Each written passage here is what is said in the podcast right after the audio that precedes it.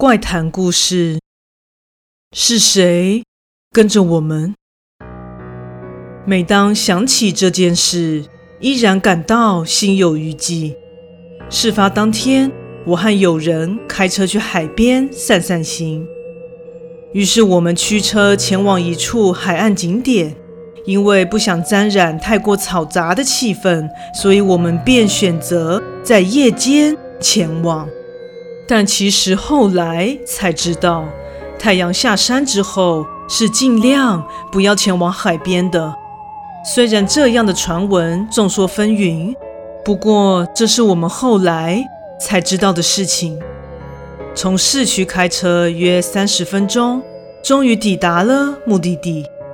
此时约晚上八点半，当我们进入靠近海滨的小商区时，早已人烟稀少，只剩下一些小吃摊位依然营业着。我们买了一些串烧和啤酒，便前往一处提房，坐在那里感受海风充满咸味的吹拂，也趁着这样的快意畅聊了一番。虽然隐约觉得。今晚的海风似乎比往常的感觉更加的黏腻，远方的海洋也似乎漆黑的比以往更加的深沉。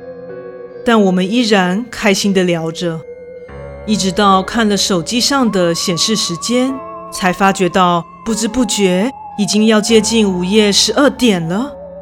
我们才惊觉时间的流逝。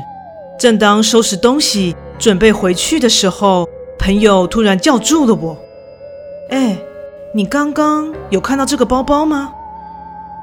朝朋友所指的方向看去，位于我们所在堤防位置的向海面，相对于我们的脚正下方，的确看到一只背包。那背包看上去有些脏污，感觉放置在那一段时间了。但我和朋友不知为何，在此选择就地而坐时，都没有发现它，加上朋友在走下去把它拿起来之后，发现这只背包竟然是干燥的。提防的位置虽然离海边有些距离，但因为前几天天气不稳定，加上时而不时都有耳闻涨潮的警报，而目测这包包的陈旧度最起码放置好一段时间了，怎么看？也不像是这两天才出现在这里的。由于这个背包实在是太多的疑点，所以我和朋友索性先查找背包内是否有可以辨认身份的线索。正当我的手指拉到拉链的那一刻，背包内突然响起了手机铃声，把我们两人吓得差点口出秽言。我的天哪，吓死人了！搞什么东西啊？朋友因为这样突然的惊吓而有些恼羞成怒。我拉开了拉链，想找出那部现在依然响声大作的手机。终于在内侧的夹层中找到了它。当我拿起手机，荧幕上正显示着未知号码。此时不知为何，脑海中的警钟顿时大响了起来。第六感告诉我。不要再管这件事了。但这是迟，那是快，朋友迅速地抢下我手中的手机。就在我都还来不及阻止他，他已经接起了电话。就是这个冲动的行为酿成了大错。朋友耳朵贴着话筒，露出了十分狐疑的表情。喂，怎么了啦？我紧张地问道。好奇怪哦！你听，朋友按下扩音键，此时一阵像是电视断讯般的白噪音传入耳内，完全没有头绪，为何手机会传出这样的声音？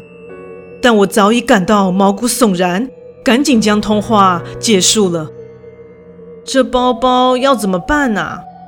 此时朋友终于也感受到不对劲了。别管了，我们走吧。因为这诡异现象的拖延，此时早已超过了十二点。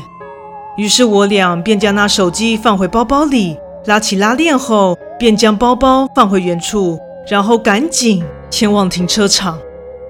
一路上，我们借着路灯的照明，在穿越小镇中那充满风情的蜿蜒小道后，我俩突然很有默契地在原地停了下来。我们四目相交，并用余光看向后方。你刚刚有听到吗？我小声地问着朋友：“你是说男生讲话的声音吗？”显然，朋友也察觉到了。自我们离开提防，走在巷弄间的时候，就一直隐约听到男性的低语声，像是亦步亦趋的在我们后面响着。在意识到彼此都听到那不明的声音的时候，当下感到非常的不知所措，完全不知道该怎么办。先离开这里再说吧。朋友说着，便往我们的车辆走去。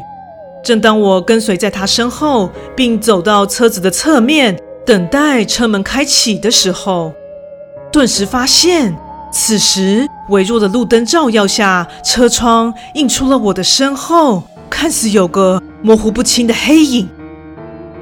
我当场吓傻了，全身发冷，手脚像是不听使唤般的，完全无法移动。此时已进入驾驶座的朋友对我大喊。快上车！被这样一吼，勇气总算回来了。我一鼓作气地打开车门，并进入车内。然后朋友就用最快的速度开车驶离了。之后，我们商量今晚先在他家稍作休息，等天一亮，立刻去找他的伯父帮忙，因为其伯父是神明的代言，一定可以处理这件事。而回到他家中后，恐怖的事情依然还没有结束。在我们轮流盥洗并一起躺在床上入睡后，我俩的手机开始轮流传出声响，不只是来电铃声，还穿插着讯息的提示声。我俩极度恐惧地靠在一起，并捂上耳朵，就这样勉强撑到了黎明破晓。此时，我俩的手机终于没动静了。我和朋友壮着胆拿起手机查看，发现我们的手机萤幕皆显示了惊人数量的未接来电记录，以及充满乱码、完全看不懂内容的简讯。其中有几则穿插的部分可以理解的句子，像是“帮我开门啊”，我俩顿时头皮发麻。于是，在稍作准备后，便赶紧联络他的叔父，接着便前往那位亲戚所经营的宫庙。当我们下了车，他的叔父早已在门口等着我们。在帮我们做了历时一段时间的仪式之后，总算是圆满的处理了。不过，其叔父说，其实昨晚不知为何，忽然惦记起了友人。当下觉得莫名的不安，于是马上请示神明，就得知我们在海边被跟上了，也告诫我们深夜真的切记到人烟稀少的地方。先不说会遇上灵异事件，两个女生若遇上了歹人，结果也是相当的令人不敢想象啊。故事说完喽，感谢你的收听，诚挚欢迎订阅我的频道。若身边也有喜欢恐怖灵异故事的朋友，也欢迎将本频道推荐给他们哦。另外，本人在 YouTube 上有频道，在 Facebook 上有粉丝专业，也欢迎至这两个地方帮我订阅及追踪。那我们下次再见。